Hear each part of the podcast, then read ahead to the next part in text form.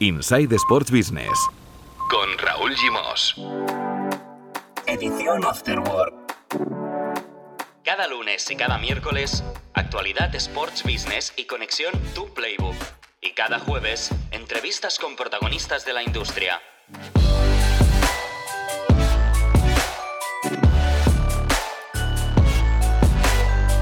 Hola, muy buenas y muchas gracias por la buena acogida que ha tenido el formato trisemanal de Insight Sports Business. Ya lo sabéis, cada lunes y cada miércoles, edición Afterwork, actualidad y análisis del universo Sports Business de la mano de Tu Playbook. Y cada jueves, entrevistas de valor con protagonistas del sector.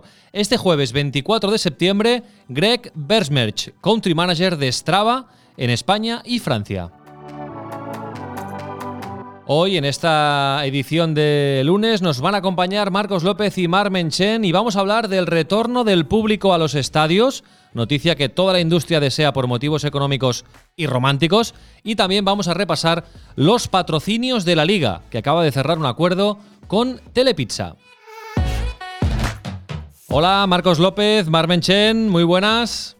Buenas tardes.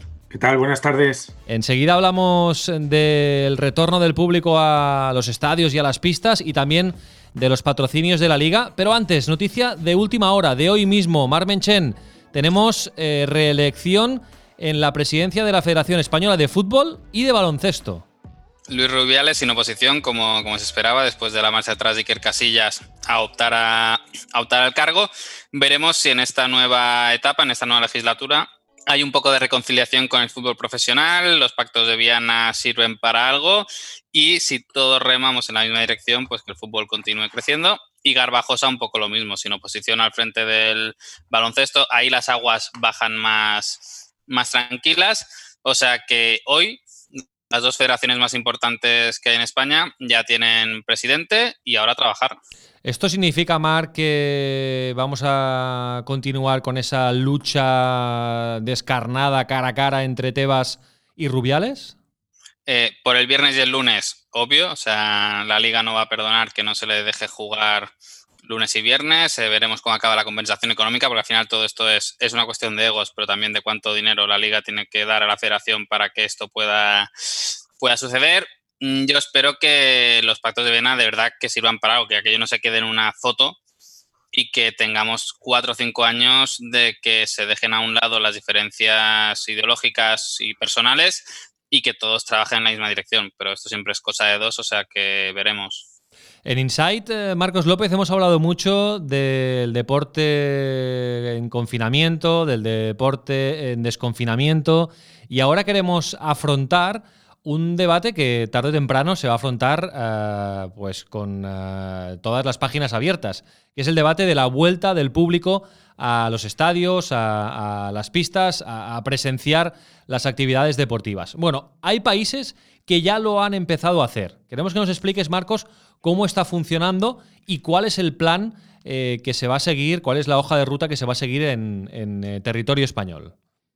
Mira, el, mapa del fútbol europeo está marcado mm, clarísimamente en dos direcciones. Puertas cerradas, Premier y Liga, puertas entreabiertas, Francia, Italia, Bundesliga, Holanda. Por ejemplo, eh, el torneo de Roland Garros también va a abrir la puerta para, para 5.000 personas, pero en, esa puerta entreabierta que está Francia, donde se admite como máximo 5.000 espectadores, Italia, con 1.000 personas en los estadios eh, que la serie empezó este pasado fin de semana. La Bundesliga, que admite un 20% del aforo del estadio, excepto en el partido inaugural del Bayern Múnich, eh, esa goleada contra el Schalke 8-0, abonado como está el 8, el Bayern, el equipo de Frick, eh, pero por un tema de, un rebrote del COVID al final no se permitió la entrada de público y en Holanda está en torno al 20 y al 30%. Los dos motores económicos más importantes tienen las puertas cerradas. Y Aymar quizás nos pueda aportar algo de luz, que es la Premier y la Liga. Y no tiene, no tiene pinta la Liga Española que al menos, en el mejor de los casos, hasta marzo o abril no se puedan entreabrir esas puertas pese a la presión de los clubs, pese a la presión que se están ejerciendo, porque una cosa es sostener el negocio a través de los derechos de televisión y otra cosa es sostener a los clubs también a través de lo que se llama el match day, el día de partido, que permite que los aficionados, no digo solo socios, puedan acudir a las instalaciones. de hecho, la Premier League, y aquí fue muy contundente, contundente Richard Masters, que es el, el nuevo director general, presidente ejecutivo, que él dijo, oye, que yo para mil personas no abro. Y ya es una cuestión de eh, ni me sale a cuenta tener cerrado el estadio, ni me sale a cuenta abrirlo para solo mil personas o para solo un determinado porcentaje de asientos que yo tengo en el estadio, porque recordemos que abrir un estadio vale dinero. O sea, tienes que tener agente de seguridad, lo que te puedes estar ahorrando en luz, de si tienes todos los anillos interiores apagados, pues todo lo que te ahorras. Y la Premier, que es la que tiene un índice de ocupación del 97-98% de todos los asientos en partidos. O sea, una de las cosas más difíciles que hay en la vida es poder acudir a un partido de la Premier League. Eh, ellos tienen muy claro que si los números no salen para abrir, no abren. Que por lo tanto, oye, prefiero cero que mil. Y la liga un poco yo creo que debe estar en la misma en la misma película, decir, oye, mm, si volvemos, que sea con cuestiones más sensatas. Aparte pensemos que, oye, si se permitiera un 33%, que es un poco lo que está pasando en la cultura, en el deporte no profesional y demás, con ese grado de ocupación, muchos clubes de la liga ya tendrían unos niveles de asistencia similares a los que tenían eh, antes de la crisis, porque en primera división el porcentaje de ocupación está en 70 y pico, y porque tienes a muchos clubes que te cumplen muy por encima de ese grado de ocupación, y luego en segunda no llega al 50% de asientos llenos. O sea que si se permitieran menos esa mitad, en muchos clubes ya podría estar en niveles previos a la crisis en términos de, ocupación. Pero yo creo que, bueno, que por resumirlo es así, oye, eh, que ni cero ni mil. O sea, si abro, que haya 10.000. Mm. Eh, por lo tanto, calma, porque también hay eh, ese interés de la liga que si se abre, que se abra a full y que no sea a medio gas, porque a los grandes estadios, sobre todo, no les, no les saldría a cuenta. bueno, que tú imagínate, Raúl, la campaña de abonados. Eh, a ti te toca un Barça Madrid por sorteo y yo me tengo que comer un Barça Huesca. Eh, gestionar la relación con los abonados es que yo creo que, la complejidad de esta temporada a nivel de cuidar a los socios y demás es, complicada. Sí, pero también te digo que, por ejemplo, el, Barcelona ha cobrado ya el abono a sus eh, socios. Aquellos que han dicho que no, no se lo ha cobrado, no tendrán opción de ir al estadio si se abren las puertas, pero ha cobrado ya el abono a todo el mundo. Luego lo tendrá que devolver. Esto ya depende de las necesidades de caja que tenga cada uno. Hay clubes que no han cobrado nada y se van a esperar a, ver qué pasa y ya decidirán, pero, pero bueno, esto ya va por barrios y en función de cuán vacía tengas la hucha, pues, pues coges antes. y la del Barça está bastante vacía, como, como ha quedado claro con, diversas pruebas. Bueno, eh, Marc, em, el otro día eh, publicabais en tu playbook y se hacía oficial un acuerdo muy interesante entre la liga y Telepizza. ¿eh? Telepizza eh, entra dentro de, la carpeta de, patrocinadores oficiales de, la liga. Eh, y dijimos, bueno, pues vamos a repasar qué acuerdos tiene la liga a nivel de patrocinio, cuánto dinero saca y lo podemos comparar con otras ligas. Sí, no, la verdad es que el crecimiento de la liga a nivel de patrocinios ha sido espectacular. O sea, estamos hablando de que si en la temporada 13-14 tenía apenas nueve patrocinadores y todos están muy volcados en, el mercado español, hoy estamos hablando de más de 70 contratos comerciales entre patrocinios, licencias, etcétera, etcétera, etcétera. Y aparte, con unos ingresos que han pasado de menos de 30 millones de euros hace solo cinco años a una temporada, la 2021, que ya estarán por encima de los 100 millones de euros, pese a todo lo que está, lo que está pasando. Aquí hay dos elementos importantes a destacar. Uno es que gracias a la centralización de los derechos de televisión, muchos activos que vemos en el terreno de juego de los clubes de la liga los gestiona la liga. No es cada club que vende su publicidad, ¿vale? Esta, esta, esta cosa que se llama Publimeta, que es esta lona que está en el césped que todos vemos tridimensional y cuando eras pequeño te preguntabas cómo leches hacían para que eso saliera elevado, si estaba tumbado en el suelo, todo lo que es la U televisiva, eso en la mayoría de clubes lo gestiona la liga. Y es una publicidad muy similar. Por lo tanto, eso a la liga le permite ir a los anunciantes con un paquete de, activos mucho más grande. Y luego hay una cosa que es un poco friki, pero la U televisiva, el anuncio que nosotros vemos aquí en España cuando vemos un partido del Betis contra Sevilla, no es la misma publicidad que se ve en América Latina, no es la misma publicidad que se ve en Asia. Y eso también ha permitido a la liga facturar muchísimo, muchísimo más. Eh, otro cambio importante, ya no es solo el, el, crecimiento de los ingresos, sino el perfil de las marcas con las que se ha venido asociando la liga. Os digo un poco, en la 2013-2014 está BBVA como título sponsor, que ahora tenemos al Banco Santander. A nivel de patrocinador nacional, eh, solo estaba Mau, Huawei y Burger King. Hoy, cuando hablamos de sponsor nacional, la liga tiene a Mazda, tiene a Vitalden, tiene Allianz, tiene Sportum, tiene Danone, tiene el Corte Inglés, tiene Marqués del Atrio, tiene Mailboxes, tiene Renfe, tiene LG y tiene Telepizza. O sea, de 3 ha pasado a 11. Pero es que a todo esto le tenemos que sumar los patrocinadores globales, que antes era una cosa que no, que no existía porque el fútbol español se veía en España y, y poca cosa más. El crecimiento internacional que ha permitido que entre EA Sports y de una forma muy importante, que entre Puma, balón oficial, y ya comentábamos la semana pasada pues el papel que está teniendo la marca en la industria del fútbol, Rexona, Budweiser, que es un acuerdo, una estrategia de la cervecera que también tiene la Premier League y tiene otras ligas y ha ido buscando grandes proyectos. y, y BKT, Mark, perdona, Budweiser tiene a Messi también. Exacto, salió hace Messi. poquito. Ha hecho una campaña nueva.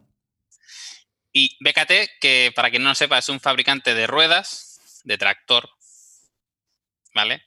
Y luego tiene a LiveScore, que es una, una, aplicación de resultados que los que les gusta ver mucho el fútbol, recordáis las, las, repeticiones estas 3D que salen de Intel y demás, las patrocina esta, esta compañía. Y luego ya entramos en la amalgama de patrocinios regionales, licencias, que aquí tenemos casas de apuestas asiáticas, eh, marcas de bebidas, petroleras, o sea, un infinito de marcas que no las vemos, pero que ahí están. Sí, y en total, Marc, ¿se podría dar una cifra de lo que consigue la liga con todos estos patrocinios? 92 millones de euros en la temporada 18-19.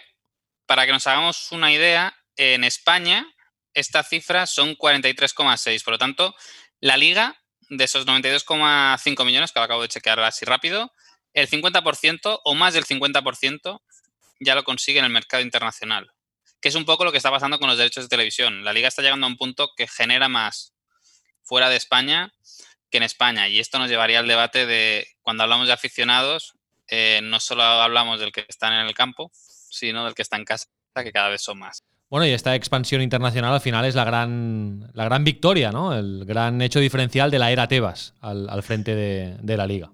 Yo creo que sí, que es centralización de derechos de televisión, con, por lo tanto puedes ir al mercado internacional con una propuesta cerrada de toda la competición. Con esa propuesta cerrada puedes traer a patrocinadores que ya no tienes que ir club a club, que es lo que pasaba, que tenías que ir club a club a cerrar un acuerdito con cada uno de ellos. Ahora no, oye, ahora negocio con la liga y de repente me dan 35 clubes en el paquete de, en el paquete de patrocinio. Eso es un gran logro. Y luego yo creo que aquí está el reto, eh, y esto lo defiende mucho la liga, que oye, que la audiencia creció cuando se fue Cristiano Ronaldo y un poco cuando había él ahí con Messi, en la liga estaban muy tranquilos de decir, oye, vamos a ser capaces de conseguir que la audiencia siga creciendo sin Leo Messi, porque hemos llegado a un punto en el que hemos conseguido que la gente no vea el fútbol español por tal o cual jugador, sino por la competición en sí. Por cierto, hablando de patrocinadores, ayer la Real contra el Real Madrid, estrenó un patrocinador que ha conseguido a última hora y lo pudo lucir en el partido eh, en Anoeta contra, en el Real Stadium contra el, Real Madrid. Se trata de, Iconic. Ha trabajado como intermediario para lograr este acuerdo nuestro amigo Sintu Agram. Eh, ¿Qué es Iconic? Iconic es una plataforma de fan engagement eh, y por así resumirlo, es una aplicación en la que teóricamente cuando salga al mercado, allí tendremos eh, todo el feed de Twitter, Instagram, Facebook, de jugadores, deportistas y en función de lo que queramos seguir, pues ahí estará todo. Y luego, según explica la Real Sociedad, en su caso, se, personalizará un poco para los intereses de los aficionados realistas, ahí se meterán concursos, eh, entrevistas con jugadores, etcétera, etcétera, etcétera. Es una empresa que levantó 100 millones de dólares hace unas semanas, por lo tanto, eh, dinero tienen para quemar. Eh, veremos si lo queman, si lo queman bien y, no, y no de otra manera. Es una empresa con, con cierto acento catalán. Eh, Juli Ferré, que fue directivo del Fútbol Club Barcelona del área de patrocinio internacional, es la persona que se está encargando de buscar alianzas de patrocinio. Y en cuanto a Real Sociedad, eh, suele ser bastante habitual de cerrar acuerdos de última hora y curiosamente estrenarlos en un partido contra el Barça o el Real Madrid. Hace unos años, eh, un patrocinador de la manga de la camiseta también se estrenó en Anoeta frente al, frente al Barcelona. Pero, pero bueno, es un club que yo creo que está haciendo bien las cosas, que los nuevos estadios les ha dado un, un empujón muy importante en términos de marca y ahora les falta un poco encontrar estabilidad en ese patrocinador principal porque llevan unas temporadas que cada año cambia, cada año lo cierran con la temporada empezada y eso a nivel de estabilidad, bueno, supongo que a la área deportiva le daría más tranquilidad saber cuánto dinero hay antes de empezar la liga que no, que no con ella ya empezada. Mm. Debe estar contento nuestro amigo Juan Iraola, el jefe de innovación digital de la Real Sociedad, porque, porque es un eh, tipo de patrocinador que, seguro le puede sacar mucho, mucho jugo la, Real en este sentido. Hay que eh, seguirlo porque recordemos Rakuten y Barça, que era patrocinador de innovación, fan engagement y demás, y convendremos que tampoco ha habido mucha historia en el Barça con, con Rakuten de temas de premios, historias varias. Mm. Bueno, y para acabar, eh, Marc, em, hablábamos la semana pasada de los números eh, de la temporada COVID del Barça y del Real Madrid, del cierre económico, y ahora ya han trascendido también los números del Atlético de Madrid, el, el tercero en discordia en la Liga Española, y son más en línea Barça que en línea Real Madrid. Sí, la verdad es que, que el Atlético de Madrid le pasa un poco más al Barça, que depende mucho de los traspasos cada, cada verano, por lo tanto, si no hay traspaso este año, eh, malamente, aparece un club mucho más endeudado que el Barça y que el Real Madrid en términos proporcionales en, cuanto a su volumen de ingresos y, generación de caja. Por lo tanto, eh, se habla de 100 millones de euros que han dejado de ingresar por la crisis del COVID. recordamos que después de Barça y Madrid, el Atlético de Madrid es el club con mayor implantación social. De hecho, ya estaban en 120.000 socios, 58.000 abonados. Por lo tanto, todo eso que se pierde por el camino tienes que compensarlo por algún lado. Eh, ya cuando la temporada pasada ya pidió un 70% de rebaja salarial, igual que el Barça, a los jugadores del primer equipo y ahora está pidiendo a los jugadores que se vuelvan a abrochar el cinturón como están haciendo todos los clubes. ¿eh? Trascenderán más o menos tarde, pero eh, Javier Tebas ya nos lo dijo a nosotros en una entrevista en tu playbook, 400 millones de euros menos de límite salarial. Y esto afecta a todos. Los únicos que van a tener más dinero que el año pasado para confeccionar la plantilla son los que han ascendido. Bueno, pues eh, vamos a ver qué ocurre en el club que tiene muchas posibilidades, Marcos, de, de ser el destino de Luis Suárez, que como sabéis, pues eh, ya ha llegado a un acuerdo para desvincularse mm. del Fútbol Club eh, Barcelona. Y tiene toda la pinta que, va a acabar ahí, que van a acabar en una asociación también de marca, que por encima de lo puramente deportivo, si al final Morata se va a la Juventus, eh, asociar al Cholo Simeone, a Diego Costa y a Luis Suárez, eh, es realmente un ¿eh? cóctel que a nivel de marca, supongo que alguien, algún patrocinador, aunque estamos en unos tiempos muy duros y muy complejos, podía encontrar una combinación espectacular para ese trío tan volcánico de, personalidad. Un equipo que morderá. Seguro. Marmenchen, Marcos López, un abrazo muy fuerte. Que vaya muy bien, hasta luego.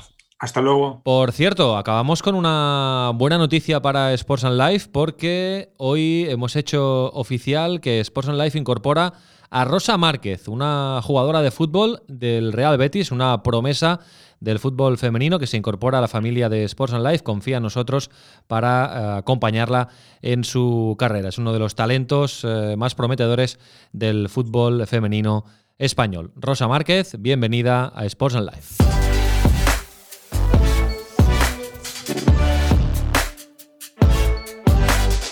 Inside Sports Business. Edición Afterword. Un podcast de Sports and Life.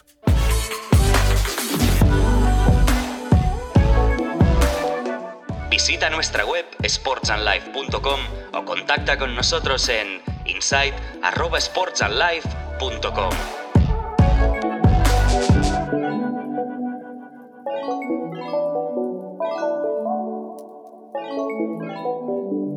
Nice to be in orbit.